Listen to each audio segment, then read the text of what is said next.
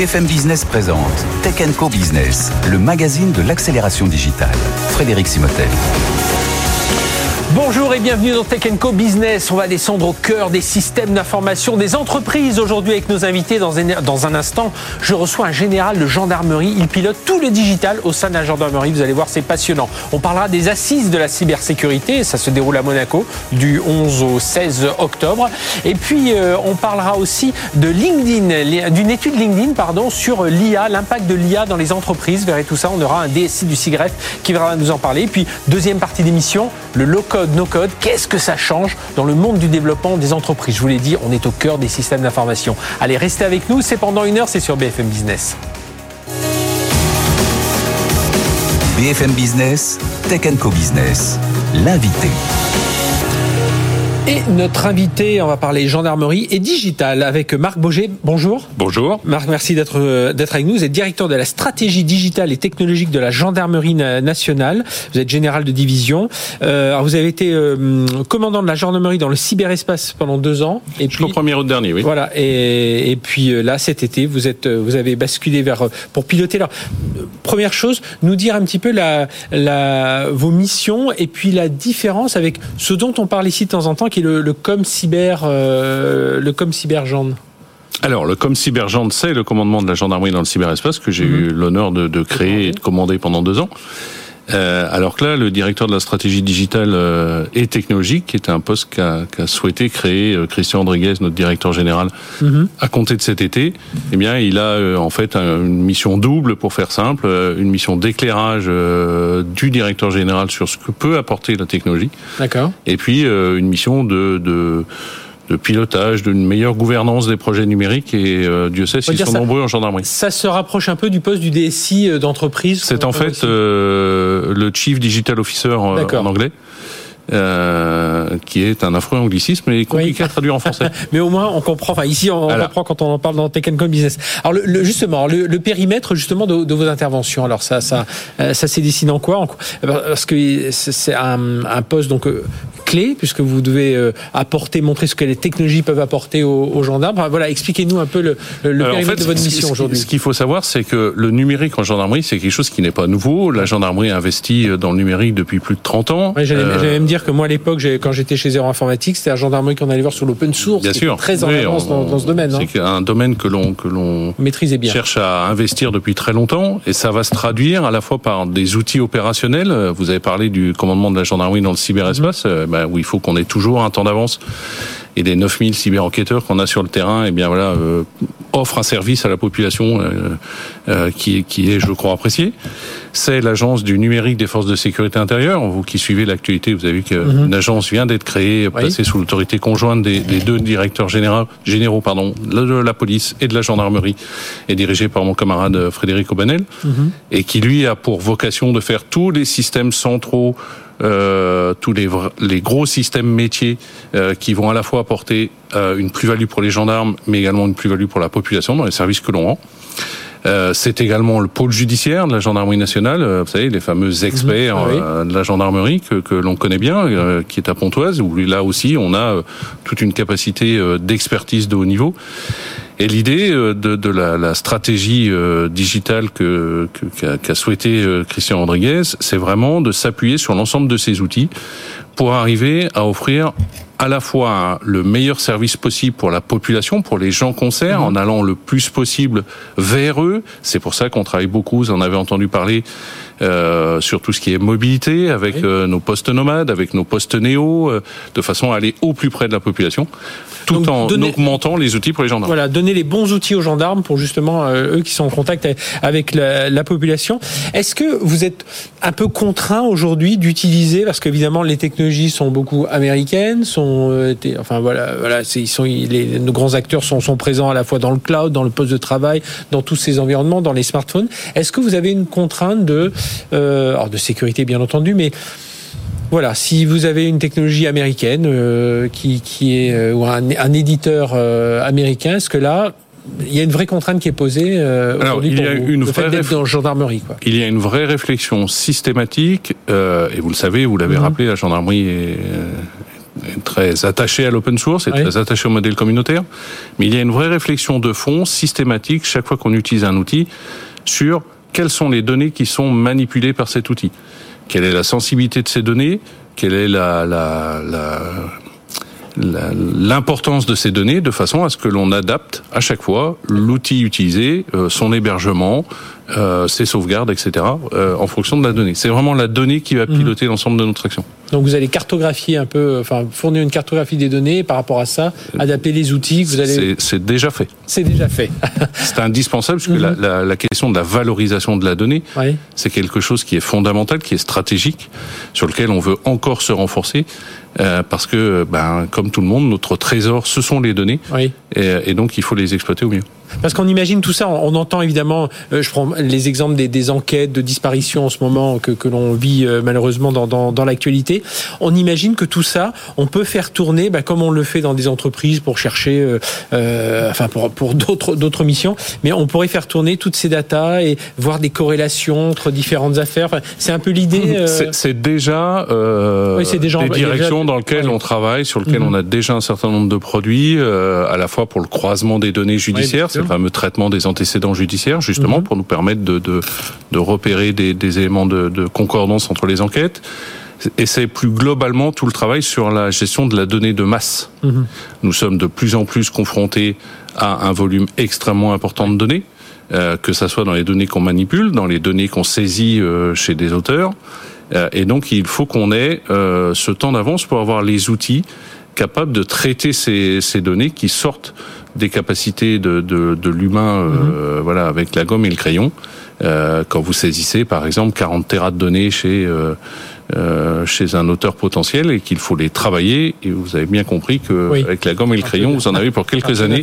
Donc il faut qu'on ait des outils qui travaillent euh, et qui nous aident sur le sur le sujet. C'est par exemple les outils d'intelligence artificielle mhm. euh, sur lesquels nous avons investi depuis déjà quelques années euh, chez un camarade qui est docteur d'État en intelligence artificielle, mhm. Qui est le coordinateur pour toute la, la, gendarmerie sur sur le sujet, justement pour travailler sur les algorithmes, réfléchir au cas métier, réfléchir à l'utilisation de ces algorithmes pour pour aider au cas métier cité et construire ben, la gendarmerie de demain. Est-ce que vous est-ce que vous avez aussi cette mission? Alors, vous aviez cette mission là plus dans le euh, quand vous étiez euh, commandant de la gendarmerie dans le cyberespace, donc des, enquêtes dans tout cet univers. Mais est-ce que votre fonction aujourd'hui de directeur de la stratégie digitale et technologique comprend aussi toute cette partie euh, cyber, alors protection hein, sous le sens protection de vos data, protection. Très clairement. On imagine que vous êtes un, site très attaqué aussi. Ça. Oui. Ça arrive. Comme les autres. ça arrive comme les autres. Euh, et puis plus nous sommes performants euh, à attaquer euh, des cyberdélinquants, plus évidemment on va chercher, on va devenir une cible. Et donc très clairement, dans mon scope, il y a aussi tout ce champ cyber, de façon à ce qu'ils aient, là encore, le temps d'avance, les moyens, la formation, les personnels, mhm. de façon à toujours avoir ce temps d'avance pour lutter contre nos cyberdélinquants qui progressent de leur côté. C'est à chaque fois le jeu du chat et de la souris. On parle beaucoup de cloud aujourd'hui. Euh, aujourd'hui, vous, vous avez votre propre cloud. Enfin, on reste dans un univers souverain. Alors, vous le savez, euh, il, y a, y, a, une politique euh, décidée par la première ministre du cloud au centre, mhm. euh, avec différents euh, niveau de, de sécurité, euh, un cloud souverain pour ce qui est le plus sensible, un cloud euh, Secnum Cloud euh, défini mhm. par l'ANSI pour les données un petit peu moins sensibles, et puis le cloud public pour les données encore moins sensibles. Et l'objectif, là encore, c'est au regard de la donnée qui est manipulée, de définir où est-ce que euh, cet hébergement va avoir lieu. Et ça, c'est la, la DTNUM, Direction technique du numérique du ministère de l'Intérieur, qui gouverne l'ensemble de cette euh, politique d'hébergement avec nous, euh, bien sûr, comme, comme acteur technique. Est-ce que dans vos missions aussi, il y a ce côté d'acculturer les, les gendarmes, enfin toute la population dont, dont, vous gérez le système d'information, justement à ces, à ces technos, à, à faire attention quand ils collectent des données pour que les données soient le plus propres possible? Bien sûr, il y a toute une... Et puis les usages euh, des outils de façon générale. Bien sûr, il y a, il y a, il y a c'est dans nos ADN euh, mhm. de l'ensemble des gendarmes où euh, on va les former en permanence à cette problématique de sécurité. C'est quelque chose que les gendarmes comprennent très bien, parce que le secret judiciaire, c'est quelque chose qu'ils maîtrisent. la sensibilité des données, eh bien, ma foi, on a l'habitude de manipuler des données sensibles.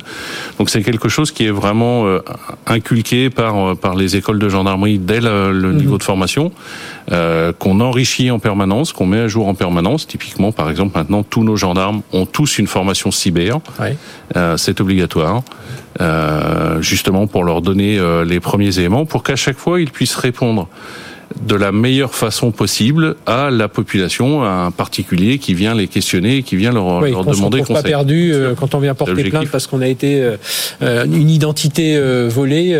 voilà, c'est savoir quelle est la, la, la, réponse à, apporter. Vous diriez qu'aujourd'hui, là, qu'est-ce que vous donnez comme, comme plan là pour les, les, les, deux ans, trois ans à venir à, votre fonction hein, donc. Alors je, pense que un, il faut rester humble. Euh, voilà, il y a toujours à progresser. On, est, on, voit avec l'arrivée de l'IA génératif, faut encore réfléchir à des nouveaux. On voit que ça va très très vite et donc il faut toujours avoir ce temps d'avance. Donc c'est vraiment d'avoir une vision transversale pour travailler sur l'ensemble des domaines pas uniquement les domaines techniques, mais aussi mhm. les domaines d'organisation, mais aussi les domaines RH, euh, recrutement, par exemple. Christian Rodriguez a, a, décidé il y a déjà, euh, je crois presque trois ans, euh, de recruter euh, désormais à minima 50% de nos, de nos officiers pardon, avec un profil scientifique. Mhm. Euh, donc euh, on a euh, désormais, alors j'ai pas le chiffre exact en tête, mais c'est plus de 300 ingénieurs et plus de 200 docteurs en gendarmerie. Et c'est quelque chose que l'on continue à, à mhm. travailler, sur lequel on investit énormément pour toujours avoir ce temps d'avance.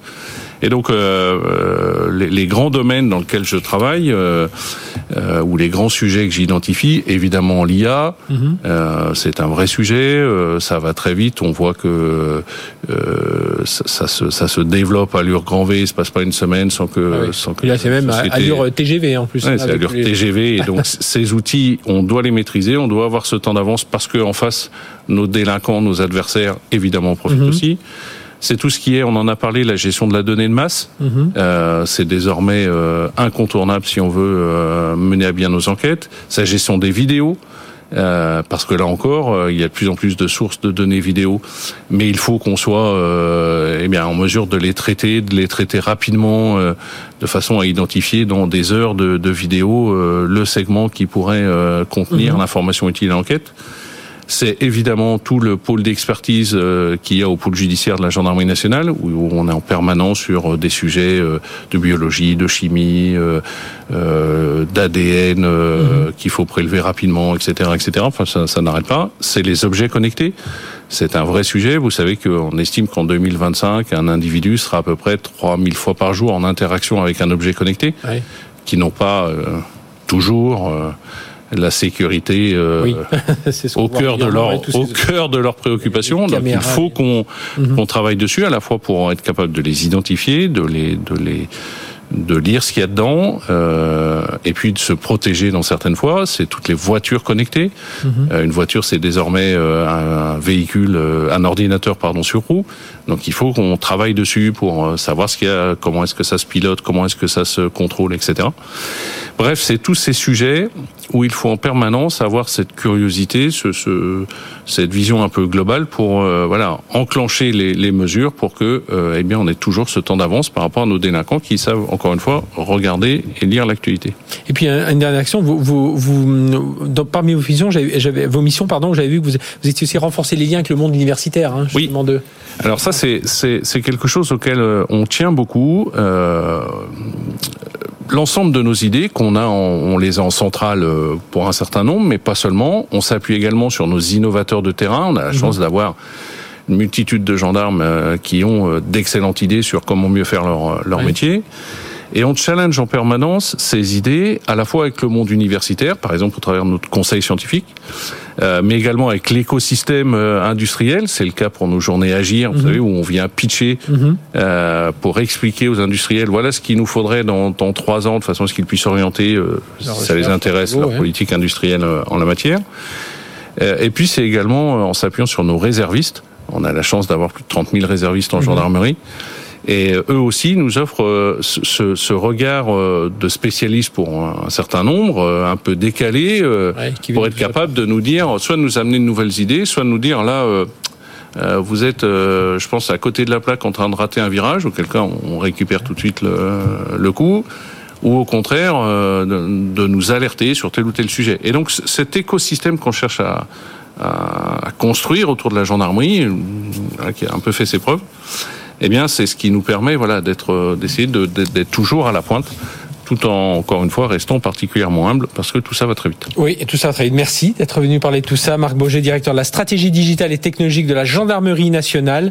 Et puis voilà, bah, c'est euh, l'occasion aussi, euh, votre interview, c'est de rappeler qu'on est au mois d'octobre, que c'est le cybermois, c'est le mois de sensibilisation.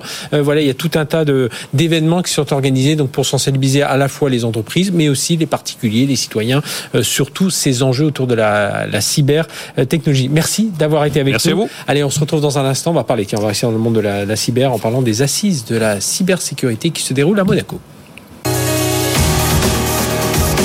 BFM Business, Tech Co Business, la chronique expert.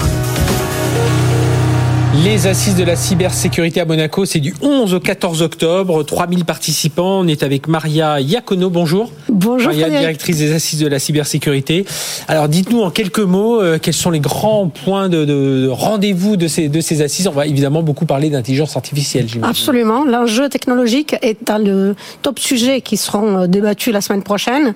C'est assez complexe parce que d'un côté, ça arme nos, nos attaquants, malheureusement, parce que c'est IA égale vecteur mhm. d'attaque, hein, de potentiel côté. IA for hackers. Voilà, IA for hackers. Néanmoins, il ne faut pas rester braqué sur le côté euh, défense, mhm. parce que l'IA est aussi une source d'opportunités pour nos experts français. Euh, les Français se sont réunis à Monaco, parce que c'est par cette maximisation euh, et potentialisation des outils qu'aussi nos RSI et nos CISO peuvent se défendre, que mhm. nous, organisations pouvons nous défendre. Donc, on, le rappelle, hein, aux assises, parmi les 3, 3000 participants, donc il y a à la fois des experts, il y a à la fois des éditeurs, des, enfin voilà, tout le monde amont, et puis il y a évidemment tous les RSSI qui viennent se rencontrer, échanger la tout ça. communauté, la communauté des CISO, la communauté des RSSI est au mm. cœur hein, des, assises. Et, alors, donc parmi les autres sujets Alors, le, volet technologique, on l'a dit. Il y a mm. un volet marché aussi, parce que c'est l'écosystème tout entier qui s'est réuni à Monaco. Donc cet écosystème fait beaucoup parler. Euh, tous les trois mois, on a droit à des chiffres, euh, chiffres glorieux de marché en croissance. Euh, c'est bien, mais en même temps, il faut, aux assises, on regarde le revers de la médaille. OK, on a des chiffres d'un marché porteur, mais en parallèle, on a beaucoup de tensions au sein de ce marché, mhm. parce que effectivement, il y a beaucoup de concurrence, mais aussi euh, beaucoup de, de, de, de tensions au niveau des acteurs qui n'arrivent pas à travailler ensemble. Ce n'est pas mhm. en rajoutant des offres et des offres, des couches et des couches qui entre nous, demande des budgets et des budgets, que la solution. Et puis les, entreprises sont parfois un peu perdues parce qu'il n'y a pas de guichet unique forcément, et il y a toujours une nouvelle techno qui va qui va arriver. Qui, euh, qui se rajoute. Cette partie marché, et puis la partie euh, humaine aussi, j'imagine, parce Absolument. que l'autre l'autre moment de tension est celui de, de, de, la perte aussi des talents, du manque de talents dans ce dans ce secteur qui euh, qui crée une tension supplémentaire. Et aux assises, bien évidemment, on est censé trouver les solutions à tout ça. je ne sais pas si on va tout trouver, mais les efforts sont là. Euh, d'une part, on a dit ce marché effectivement en forte croissance avec un nombre exponentiel d'acteurs, mais il faut travailler de plus en plus ensemble. Euh, le rachat de certains, on a eu des phénomènes de rachat sur les derniers deux dernières années, qui ce phénomène mhm. qui s'est accéléré sur les derniers mois. Vu Thales encore récemment. Voilà, avec Imperva. Ce n'est certainement pas la solution ou la seule solution. Il y a de plus en plus de partenariats technologiques hein, qui vont se former, qui vont se créer et qui vont aider à cette, mhm. cette maturité que le secteur doit, doit joindre à un moment donné. Et, ça, c'est le but des assises, c'est de mettre à la fois les acteurs euh, en contact entre eux, qui, qui, discutent un petit peu aussi entre eux, et bien entendu et les pairs, euh, les pairs, les associés, alors qui discutent entre eux, mais qui discutent aussi, enfin qui est cet échange avec euh, avec les, les, les, fabricants, les éditeurs. Absolument. Alors les assises, aux assises, on les fait pas tout seul, bien évidemment. Heureusement, l'écosystème de la cybersécurité a des organisations très engagées. Mhm. Et quand je parle des assises, il n'y a pas que les assises, mais le Cézanne, l'inclusif, qui sont les associations clés du métier sont très actifs et on travaille ensemble pour faire avancer les choses. Il y a euh, cybermalveillance.gouv qui mhm. travaille surtout le volet sensibilisation pour que ça soit euh, le, sujet cybersécurité soit un sujet de toutes et tous, c'est pas seulement des professionnels, hein, parce que sinon on reste limité à notre cercle de, de, privilégiés. Et il y a aussi le travail que les campus sont en train de faire. Il y a eu la création, comme vous le savez, comme tout le monde le sait, du CELU de Paris, mais aussi les campus régionaux qui montent en puissance euh, et qui, qui, vont aider à ce travail de collectivité euh, euh, globale du secteur. Eh bien, merci d'être venu nous parler de tout ça, Maria Iacono, directrice des assises de la cybersécurité à Monaco du 11 au 14 octobre. Et puis d'abord, bah, le mois d'octobre, rappelez-vous, hein, c'est le mois de la cybersécurité. C'est là le moment où il faut sensibiliser encore davantage les citoyens, sa famille, euh, mais aussi dans l'entreprise à ces thèmes de cybersécurité. Merci, d'avoir été avec nous et puis excellent euh, salon, bien entendu. Allez, on se retrouve tout de suite. On va parler tiens, de l'impact de l'IA sur les métiers dans l'entreprise. On en parle tout de suite. BFM Business, Tech Co Business, la chronique expert. Et on va parler intelligence artificielle, notamment générative, avec euh, notre invité Michel Lutz. Bonjour. Bonjour. Michel, à la ville, vous êtes directeur des données chez Total Energy. On en reparlera un peu dans un instant comment vous mettez tout ça en œuvre. Et puis à la scène, vous êtes aussi membre du CIGREF euh, et euh, notamment de la task force autour de l'IA générative. Alors, on vous ai invité aujourd'hui parce qu'il y a une étude de LinkedIn qui est sortie il y a, quelques semaines qui essayait de déterminer comment les professionnels français s'adaptaient à, à l'IA. Je vous donne juste deux, trois chiffres. 44% des professionnels sondés prévoient une modification des modes de travail, une évolution significative, 44% seulement. Je pense que si on refaisait le sondage aujourd'hui, ce serait 50%, 60%, enfin on va avancer très vite.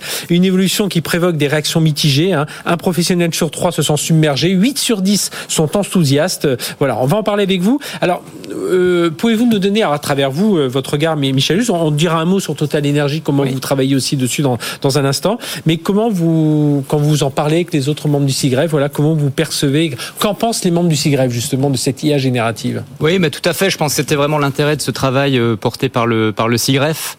Euh, donc on voit que ce sujet, ben, on en parle maintenant depuis depuis quelques temps, on en parle beaucoup. Ça fait le. Ah bon, on a fêté les 1 an, 30 novembre. Voilà, exactement. 30 novembre 2022 où on a eu le Chat GPT. Enfin, on en parlait avant, mais c'est vraiment sorti aux yeux du grand public. Absolument. Donc c'est vraiment au cœur de l'actualité. Euh, les entreprises savent qu'il y a voilà il y a un potentiel énorme d'utilisation. Euh, les collaborateurs aussi utilisent ça bah, de plus en plus dans, dans le quotidien. C'est notamment, je pense, une des forces de de ChatGPT dont vous avez parlé, c'est que ça a rendu euh, très palpable, palpable au très visible, voilà. ce que c'est que l'intelligence Ça a démocratisé, puis en, fait, les gens ont enfin compris euh, ce que Avant, c'était un outil un peu d'expert, fallait coder, etc. Là, maintenant, on se connecte à une page web et on parle avec une machine avec des résultats assez convaincants. Donc, je pense que c'est ce changement qui fait que, bah, voilà, les entreprises sont un peu dans un sentiment où il faut maintenant euh, commencer à avoir des convictions, développer ses stratégies en fonction de ça. Donc, le CIGREF a permis justement de, de poser ça, en fait, donner euh, bah, comprendre un peu la situation, puis donner un cadre en disant, euh, bah, voilà, si on veut avancer sur le sujet, quelles sont les bonnes pratiques à faire, quels sont les risques à éviter, et donner un ensemble de recommandations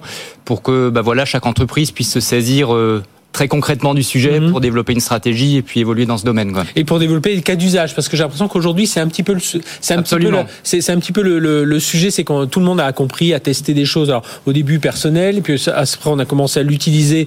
Euh, voilà, on le fait tous, j'imagine, au niveau pro. Et puis maintenant, si on veut industrialiser un peu, c'est comment on fait aujourd'hui. Et donc la question, c'est ça, c'est quelles sont les, les recommandations d'utilisation que vous faites au sein du CIGREF autour de cette. Euh, ouais, c'est exactement ça. En fait, on a un, on a un super outil. On sent qu'il y a de la valeur parce qu'on ça fait pas tout, c'est pas de la magie non plus. Et la question, c'est comment on commence de façon euh, rationnelle, méthodique, mhm. pour aller chercher. Je pense qu'il y a un peu un double temps à trouver. Où est-ce qu'on va chercher de la valeur rapidement Comment on trouve des, cas d'usage où on va rapidement être transformant Et après, comment on s'organise un peu dans le long terme Parce que c'est pas si magique. Il y a des capacités à mettre en place. Et donc, c'est comment on là, Il y a court terme, on est plutôt enthousiaste. Et puis après, quand on se dit bon à long terme, oula. Euh, voilà. Qu'est-ce que, ça, va donc, donc, un peu les, les, les questions qu'il faut se poser. Hein, c'est un peu ce qu'on a évoqué avec le, le, le CIGREF, c'est les recommandations du CIGREF, mais c'est aussi ce que nous on mhm. met en place chez, chez Total Energy. Je pense qu'il y a un premier point, c'est justement de mettre les, les, les collaborateurs, les les humains un peu au centre du sujet. Donc il y a une vraie sujet de, de, communication et de formation. Je pense déjà de démystifier, euh, montrer autant ça a l'air vraiment super, mais toutes les limitations de l'outil, oui. c'est pas magique, c'est pas non plus. Et, ça, on le voit qu'en l'utilisant. Hein. Voilà, c'est ça. Il y a vite un effet waouh. Après, on voit vite que c'est quand même pas aussi intelligent qu'un humain. Et plutôt complémentaire. c'est quand on veut traiter de l'information massivement, mais ça remplace pas toutes les qualités humaines. C'est qu'un voilà un super outil statistique pour traiter mhm. massivement de l'information. Donc ça, faut l'expliquer. Donc il y a des enjeux de, de formation par exemple, si vous voulez, je peux un peu expliquer ce que, ce que nous on met en place chez, chez Total Energy par rapport à ça.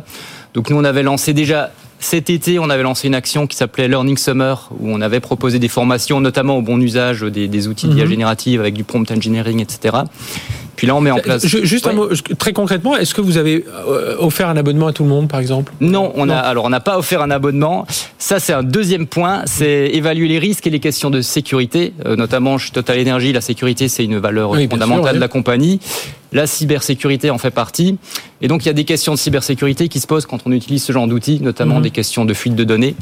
Euh, donc, nous, ce qu'on a déployé, euh, on a déployé un outil qui est euh, donc Bing Chat, qui donne un équivalent de ChatGPT, mais, mais dans nos environnements internes, donc pour mhm. limiter, le, bah, pour éviter d'avoir des fuites de données, etc. Ça, c'est hyper important de mettre en place des environnements euh, sécurisés. Donc on a ça un peu pour tous les collaborateurs et on a aussi mis en place des environnements sécurisés de même type pour les développeurs, donc mhm. qui n'aillent pas euh, requêter les API euh, ChatGPT à l'externe, mais on a du coup dans nos environnements internes des, des instances OpenAI sécurisées. C'est-à-dire que pour cet usage, on voit qu'il y a un premier usage qui est plutôt pour métier, métier, alors on imagine chez Total Energy, c'est pour les ingénieurs euh, dans la production, c'est pour les développeurs informatiques, c'est pour ceux qui font du marketing, enfin voilà, c'est pour tous les métiers. Après, il y a une autre partie, alors j'appelle, alors je vais reprendre le, mot de Microsoft, mais copilote, c'est les dans la vie de l'entreprise. Voilà, comment mieux utiliser sa messagerie, son, son, Excel, son. Exactement. Donc nous, c'est comme ça qu'on l'aborde chez Total Energy. Donc nous, on a créé notre en interne notre propre task force, donc mhm. avec des représentants de, de tous les métiers, tous les corps de métiers de la compagnie, et puis aussi toutes les expertises technologiques dont on a besoin euh, pour, pour faire avancer les sujets euh, d'IA générative. Et en fait, on a engagé tout cet été un recensement euh, assez large de cas d'usage. Donc, on est à peu près actuellement, on a plus de 150 cas d'usage identifiés. Donc, l'objectif, c'est pas de tous les faire, hein, mais ah c'est d'avoir un peu une idée des poches de valeur. Et après, c'est de s'organiser un peu, comme je disais avant, il y a construire une stratégie court terme. Qu'est-ce qu'on peut développer rapidement, quels sont les services qu'on peut déployer rapidement, donc soit en, fabriquant des solutions en interne, soit mhm. effectivement en travaillant avec des, des, des vendeurs externes. Et après, qu'est-ce qu'on met en place un peu plus comme capacité de long terme, parce que tout ne va pas se régler tout de suite. Euh, il y a des choses, il faut mettre des capacités de plus de long terme en place. Un peu pour donner des exemples, moi ce que je crois beaucoup à court terme, la, la révolution que je vois un peu tout de suite, c'est vraiment le l'empowerment du collaborateur, mhm. comme vous l'avez dit, avec des outils comme Copilot, avoir des outils euh, bah voilà, qui permettent de un peu d'avoir un, un, un ah compagnon euh, numérique pour on, brainstormer. On a sa prise de notes, on voilà, fais-moi un résumé, fais-moi un résumé de la réunion Teams que l'on a eu. Enfin, et ça, je pense, c'est des choses, on l'expérimente déjà avec ChatGPT, donc c'est cet usage un peu bureautique augmenté. Mhm. Et après, il y a des sujets un peu plus de long terme, où là, il faut mettre en place plutôt de l'expertise et des capacités techniques. C'est notamment tout ce qui est, nous, donc nous, on a beaucoup de sujets où la génération d'informations se fait sur des corpus de données très spécifiques, avec un vocabulaire très particulier, scientifique.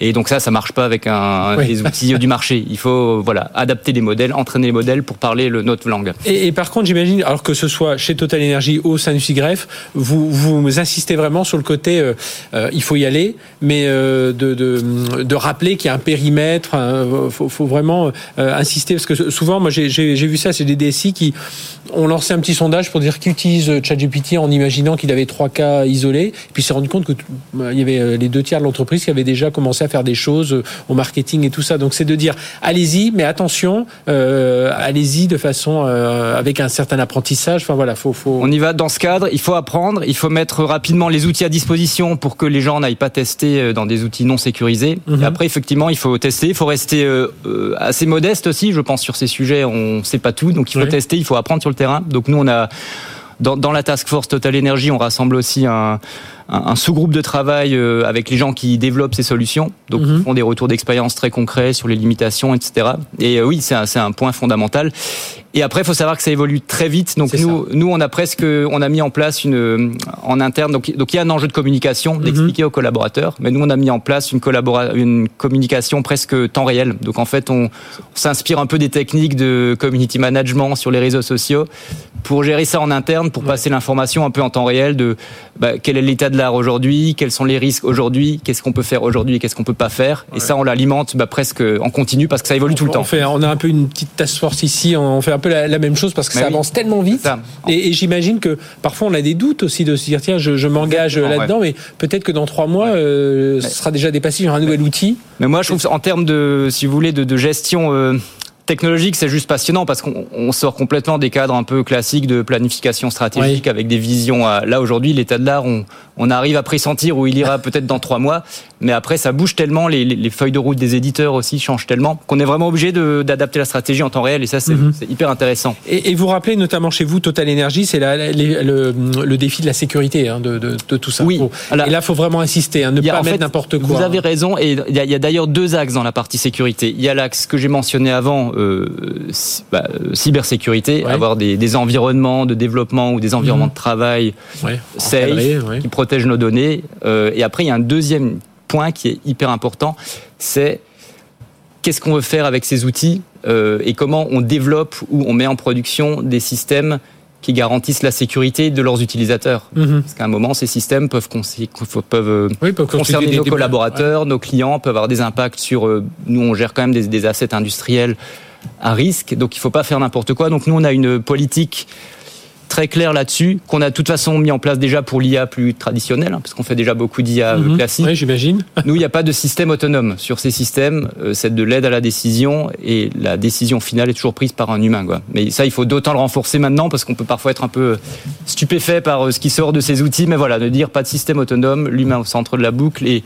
l'humain reste maître de ses décisions et de sa stratégie. Quoi. Eh bien, merci d'être venu nous parler de tout ça. Michel Lutz, vous êtes directeur des données chez Total Energy, membre du CIGREP et justement euh, membre euh, autour de cette task force IA générative avec ces quelques, ces quelques conseils. Mais voilà, je vous conseille. Il y a déjà un livre, un, livre blanc, il y a déjà des documents sur le site du CIGREF qui parlent Oui, il y a des choses qui vont être pareilles. Je pense que le CIGREF aussi aura une communication euh, régulière dans, dans, ce domaine. Merci d'avoir été avec vous. Merci. Allez, on marque une courte pause et on se retrouve juste après. On va parler des enjeux du no-code pour les entreprises. Ça aussi, vous devez certainement suivre ça de près. Allez, à tout de suite sur BFM Business.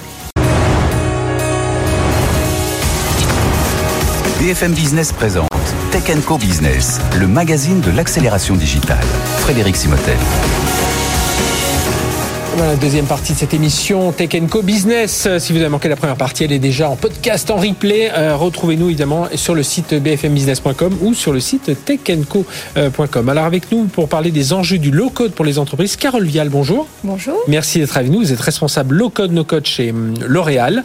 À vos côtés, euh, Francis Lelon, bonjour. Bonjour. Francis, merci d'être avec nous. Vous êtes CEO de Allegria.group.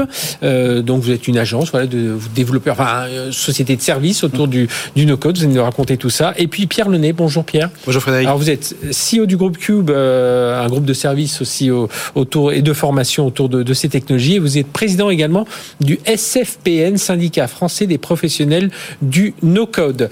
Euh, ben, Ma première question, euh, c'est pourquoi euh, aujourd'hui, enfin, qu'est-ce que ça permet pour ceux qui, alors je pense que tout le monde, tous ceux qui nous écoutent ont déjà entendu parler du no-code ou ont une appréhension, mais qu'est-ce que ça permet aujourd'hui euh, le no-code en, entreprise? Voilà, est-ce que on se dit allez, je mets dehors mes développeurs et puis tout le monde va pouvoir faire ce qu'on veut? Voilà, racontez-nous en, deux mots, Pierre. C'est hum, gagner du temps gagner du temps, permettre de faire des évolutions de carrière euh, très importantes pour les métiers, redonner du pouvoir aussi aux métiers pour pouvoir mhm. développer des applications, des sites web, des automatisations. Euh, ce sont des nouveaux outils qui créent vraiment un précédent dans le rapport à la tech. En fait, où hier, il y avait vraiment les équipes IT, les DSI, où on envoyait bah, clairement les projets qui venaient euh, se, se, se, compléter un backlog qui était déjà très très important. Aujourd'hui, les métiers ont la possibilité de traiter une très grande partie des différents besoins euh, et de venir bah, alléger justement les DSI euh, dans euh, cette dans ce travail quotidien. Et donc le no-code, c'est un gain de productivité, c'est des nouveaux langages qui permettent de développer des applications, des sites web d'automatisation sans coder. C'est pour ça qu'on mhm. parle de no-code. Son cousin proche, c'est low-code, peu de code du coup. et ce sont des outils qui bah, permettent de travailler des aspects front, back, base de données et de donner beaucoup d'autonomie et gagner du temps au quotidien. ça veut dire qu'on vous voit comment euh, Carole Vial chez, chez L'Oréal On voit comme euh, euh, déjà vous est-ce que vous êtes issu d'une filière d'une filière DSI auparavant ou vous êtes ou plutôt issu d'une filière métier? À titre personnel, plutôt d'une filière transfo digital métier. D'accord. et donc j'ai rejoint L'Oréal justement pour accompagner le changement, l'adoption. Mhm. Et chez L'Oréal, on a décidé d'adresser l'ensemble du périmètre sur le no-code et le low-code. C'est-à-dire qu'on on donne euh, la possibilité aux salariés d'être vraiment acteurs de la transformation mhm. digitale. Et n'importe quel profil, c'est-à-dire que ce oui. soit euh, IT, non IT. IT, non IT. Et pour les IT, on va aller plus loin parce que c'est une formidable boîte à outils aussi pour mhm. développer des cas d'usage complexes en interaction avec le système d'information de L'Oréal. Et là, on va plus parler de low code. Et notre objectif, c'est de tirer toute partie de tous les bénéfices en fait de euh, ces nouveaux outils. Il n'y a pas de compétition qui est perçue parce que vous êtes, bah, vous vivez ça au quotidien. là, on, on a passé ça y est, ce cap d'une compétition d'informaticiens qui vont dire qu'est-ce que c'est que ces gens-là qui n'ont pas appris comme nous à coder et qui se mettent à. C'est vraiment complémentaire en fait, parce que ça permet d'adresser des, des, besoins, des cas d'usage qui n'étaient pas prioritaires jusqu'à présent, mhm. faute de rentabilité, euh, avec des modes de développement euh, classiques. Mhm. Euh, et puis ça permet de, de, faciliter vraiment le quotidien des employés. On parle d'empowerment des salariés, d'employés augmentés, qui peuvent automatiser à, leur niveau des tâches récurrentes, faire des petites pour de, l'information. Vous avez un, ou deux exemples comme ça à nous, citer de choses qui ont pu être faites en, no-code Qui ont été faites chez L'Oréal. on a par exemple au, au Mexique une application qui a été développée par un employé pour réserver sa place euh, avant d'arriver au bureau. Donc ça, c'est un, sujet hein, avec les modes mhm, de travail hybrides pour être sûr euh, de pouvoir s'asseoir en arrivant au bureau. Et ce cas d'usage, finalement, euh, s'est avéré super intéressant pour l'ensemble des sites au Mexique, en Amérique. Et c'est devenu un cas d'usage qu'on aura plus qualifié après de low-code parce qu'on l'a renforcé et on le déploie à Oui, vous avez vu s'il répond quand même aux bonnes méthodes et en, et en, le, le, testant.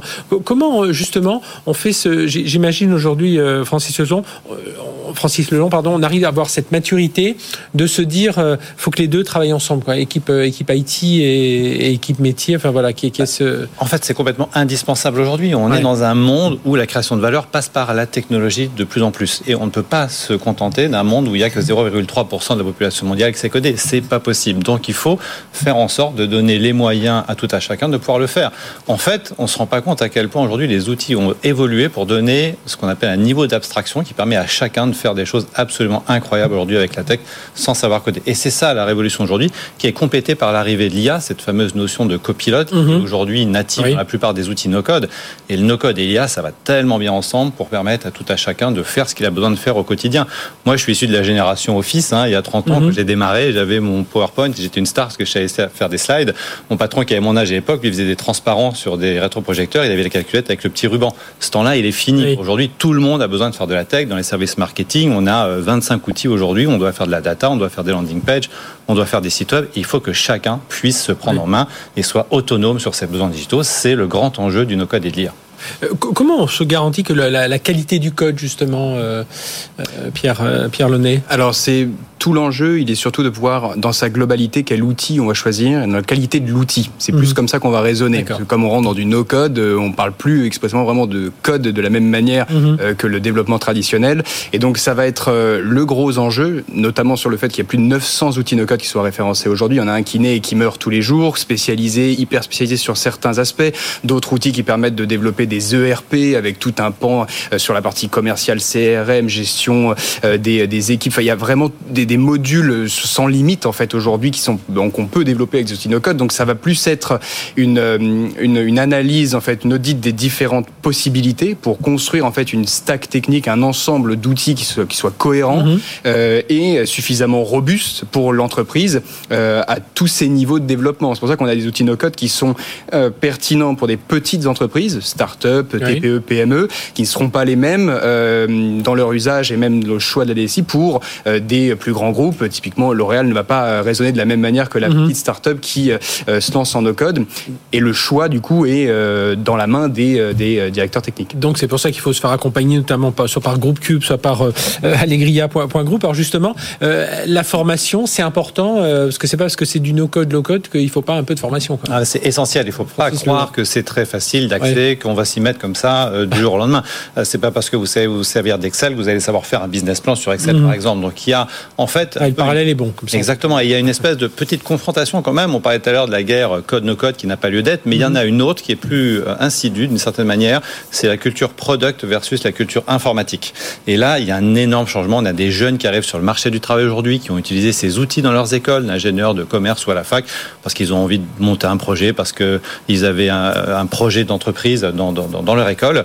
Et euh, on peut pas leur dire quand ils arrivent dans l'emploi ensuite, ben les gars, euh, vous avez juste à utiliser Word, Excel, PowerPoint. C'est pas possible, c'est plus possible. On sait déjà que c'est difficile, en plus pour les grands groupes souvent de recruter. Donc si on leur donne pas la possibilité de s'exprimer, de faire par eux-mêmes, bah, ils vont aller ailleurs. Mhm. Et donc c'est un enjeu qui va au-delà de la texte, un enjeu sociétal pour moi, c'est un peu comme l'arrivée de l'imprimerie qui a permis à chacun de pouvoir s'exprimer, ou les ou les, euh, euh, les, les sites web dans les années 2000 qui ont permis à chacun de pouvoir raconter son histoire sur Internet. Et eh bien, le no-code, c'est vraiment permettre à chacun de prendre sa part dans la révolution technologique. Mmh. On a nous dans notre école des gens qui étaient avant taxi, qui étaient agents immobiliers, qui étaient cuisiniers et qui aujourd'hui ont un métier dans la tech très bien payé euh, et qui ont trouvé un boulot même souvent avant de finir leur formation qui dure 15 mois. Donc euh, on voit que ça fonctionne. On, le rappelle hein, pour ceux qui, cherchent toujours des débouchés et voilà, il faut pas forcément un bac plus 5 pour, ah, pour y arriver. Enfin, faut pas refaire euh, repartir sur un, sur 5 années d'études pour pour pour y arriver et encore plus avec l'IA et l'IA générative qui apporte en, plus cette aide.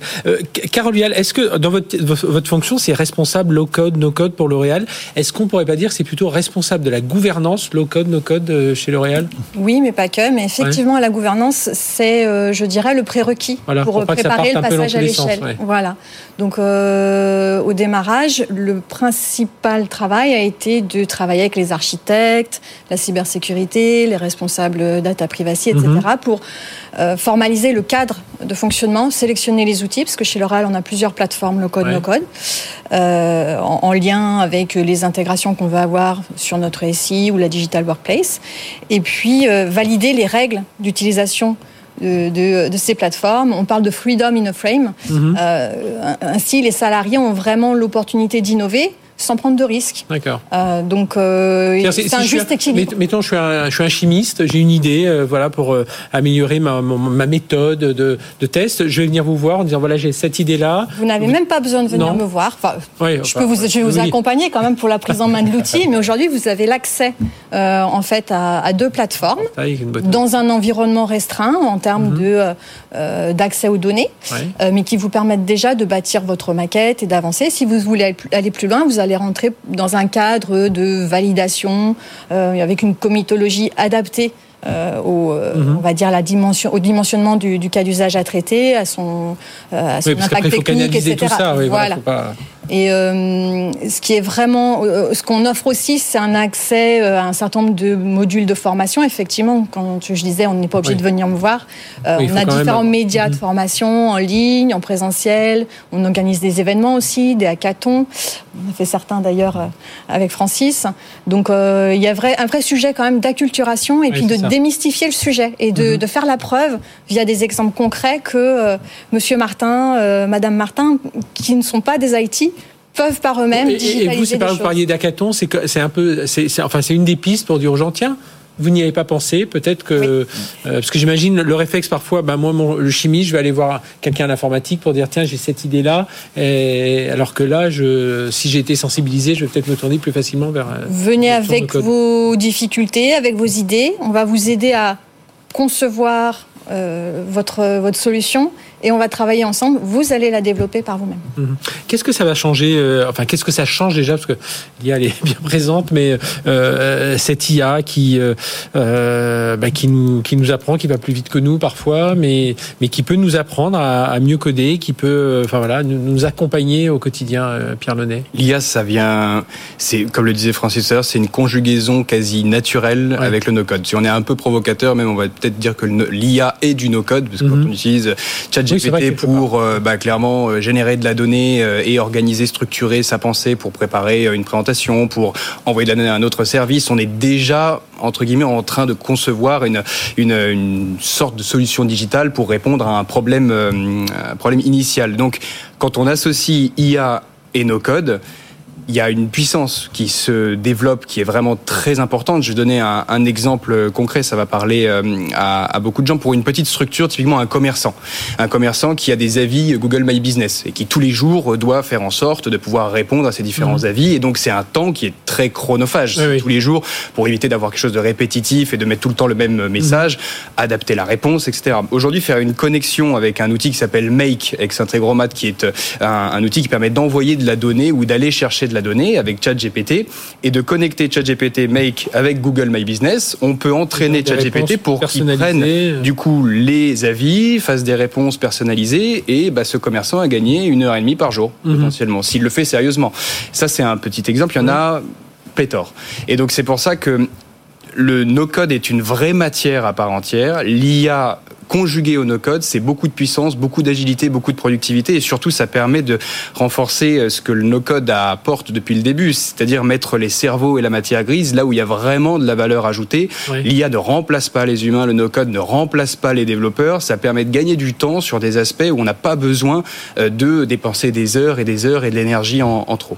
C'est ce qu'on disait tout à l'heure, hein, Francis. On dit euh, rapidité, euh, coût, efficacité. Enfin, et l'IA vient. Euh, ah ben complètement, c'est ça. Mais il faut se mettre aussi un peu dans la tête, je crois que de, l'enjeu culturel qu'il y a dans les entreprises et de la nécessité aussi d'accompagner ce changement. Nous, on a eu un cas d'un grand compte, par exemple, dans le retail que je, ne citerai pas, où on a eu des équipes qui nous disent mais nous, vous vous rendez pas compte, ça fait 20 ans qu'on nous dit qu'on n'a rien le droit de faire. Donc maintenant vous venez avec votre et vous dites bah faites ce que vous voulez. Mais non, moi je suis dans une relation client-service avec ma DSI depuis 20 ans pourquoi je vais m'y mettre Alors ça, c'est un mhm. peu le discours des gens de ma génération. Ah On voit qu'encore une fois, pour les jeunes, c'est un petit peu différent. Mais donc, c'est pas si simple. Et je crois qu'aujourd'hui, on ne prend pas la mesure des changements que va opérer euh, l'IA et le no-code cumulés ensemble dans les organisations et euh, cette nécessité d'accompagner le changement. L'objectif, c'est pas de détruire des emplois. L'objectif, c'est pas euh, de mhm. mettre tout le monde à la porte. L'objectif, c'est de gagner en efficacité. Ça, c'est quelque chose qui peut ressortir parfois. oui, oui, il y a des, une énorme crainte. Hein, on le sent. Nous, on a lancé une formation de 30 heures sur en, vidéo hein, qui marche très très bien. On a eu plus de 1000 étudiants en, trois mois et on voit que le, fondement des apprenants aujourd'hui autour du no-code IA, c'est euh, la peur de ne pas être armé face à ce changement profond mhm. dans la manière de travailler. Et, cette course à l'armement, finalement, entre ceux qui ont appris très vite euh, à maîtriser ces outils et les autres, eh bien, elle fait peur à beaucoup de gens, c'est sûr. Donc il faut s'y mettre. C'est pas si difficile que ça à apprendre, mais c'est sûr que dans cinq ans, sur un CV, ben, il y aura ceux qui sauront faire du no-code et les autres, et ça fera sans doute une différence mhm. aussi au moment du recrutement. Donc euh, moi, je ne suis pas partisan de faire peur aux gens. En revanche, il faut prendre conscience qu'effectivement, dans les 5 à 10 ans qui vont être devant nous, euh, la relation au travail va complètement changer et ce qu'on fera au quotidien aura complètement changé. Il faut s'y adapter, il faut s'y préparer. c'est comme quand on était plus jeune, qu'on essayait de développer des choses en des bases parce que c'est le langage qu'on comprenait. Ah est-ce, que ça veut dire, Carole Vial, que du coup, euh, bah, en termes de, de talents, ce, qu'une entreprise va, alors L'Oréal, mais, mais d'autres aussi, euh, quand vous cherchez des talents à, recruter ou des, ou des gens qui veulent changer un peu de, de filière, bah, ce, principe de code, ça, ça change un peu, euh, euh, enfin ça change un peu les critères de recherche, quoi. Ça... Oui, bah aujourd'hui dans les critères de recherche, c'est aussi quand même une certaine appétence au, digital, à la tech, et on a de fortes ambitions euh, chez, chez L'Oréal sur sur la beauty tech et voilà sur s'appuyer sur le levier du digital mhm. pour pour développer nos services. Mais, ça, veut dire qu'on peut aller chercher des gens qui, au départ, euh, ne se croyaient pas du tout euh, euh, tech digital, mhm. ou alors utilisateurs en tout cas, mais pas concepteurs, et que là, vous voyez des profils de, personnes qui, bah voilà, qui viennent maintenant être un peu plus digital, même si évidemment ils ne descendent pas dans, les J'ai des, des, makers, comme on dit, des employés qui ne sont pas digitaux du tout à la base et euh, qui se sont lancés, euh, qui ont développé des outils pour euh, bah, gérer des campagnes, gérer des, des, projets en mhm. interne, et avec succès. Donc on les coach. Et puis, on crée comme ça aussi notre communauté de champions et de success stories sur lesquelles on, peut montrer que c'est vraiment accessible et que bah, chacun vraiment a, la possibilité de contribuer à cette mhm. transfo chez L'Oréal, à cette ambition beauty tech. Donc, c'est un formidable vie. Pierre Lenet sur l'évolution du no-code euh, pour, le, futur euh, et par rapport au développement plus traditionnel d'applications en entreprise. Est-ce que parce qu'il y a de l'IA, parce qu'il y a du no-code, peu à peu les, développements d'applications en entreprise vont, vont, vont s'éteindre, vont moins se complexifier ou alors il y aura, on va, on continue à continuer à avoir ces deux mondes Je pense que le bon terme c'est hybridation. Euh, il va pas y avoir de, euh, de, changement total de paradigme. Pourquoi? Parce que les entreprises bossent déjà avec des outils et les équipes sont formées sur des outils qui parfois ont 10, 15 ans. Euh, et c'est pas possible en fait de simplement changer tout de suite euh, bah, le, les rapports aux, aux, outils et en intégrer un et d'un coup en fait tout fonctionne. Non, il faut pouvoir euh, intégrer ces nouveaux outils dans un système existant. Souvent, la legacy est un très gros sujet, même pas simplement au niveau technique, mais au niveau données aussi sur euh, bah, comment est-ce qu'on va faire cette euh, cette transférabilité, comment est-ce qu'on va faire évoluer euh, les mentalités et les usages. Donc c'est pour ça que je pense que les DSI ont un, un, un vrai moyen de réduire notamment le shadow IT, qui est un, peu un, mm-hmm. un mot qui qui fait peur aux, aux grandes entreprises, de saisir en fait cette opportunité du no-code et de l'IA pour la réduire et non pas laisser justement les équipes avancer par elles-mêmes pour renforcer le Shadow IT en utilisant des outils no-code ou de l'IA sans être en, vrai lien avec les, DSI. Donc elles ont cette possibilité-là et je pense que c'est le sens de, le sens de l'histoire. Voilà, cette hybridation. Merci à tous les trois. Pierre Lenet, président du CSFPN, syndicat français des professionnels du no-code, CEO du groupe, euh, groupe Cube, Cube. Euh, Carole Vial, responsable low-code, no-code chez L'Oréal. Et Francis Lelon, euh, CEO d'Allegria Group. quelques chiffres. Hein. je crois que l'accélération de la présence du no-code et de l'IA dans les grands comptes, c'est 25% des entreprises de CAC 40. Enfin, vous travaillez déjà avec 25%. Donc ça veut dire que voilà, c'est le mouvement est clairement lancé. Et, si je peux rajouter une dernière chose, la semaine prochaine, il y a la messe du no-code à Paris, ah à bah, Station F. 10 et 11 octobre, du coup, mardi et mercredi, où on réunit, du coup, euh, donc Allegria sera là, tous euh, les acteurs seront présents, plus 65 sponsors et plus de 2000 personnes. Du coup, donc si vous voulez faire une veille plus qu'actualisée et active sur le sujet, rejoignez-nous à Station En plus, faites bien de le rappeler parce que c'était ça qui m'a donné l'idée de faire ce débat. Donc merci, merci à tous les trois. Voilà, c'est la fin de cette émission. On se retrouve la semaine prochaine, même heure, même endroit. D'ici là, excellente semaine sur BFM Business, les podcasts, les podcasts, les replays. On peut bien sûr s'y retrouver tous. À très bientôt.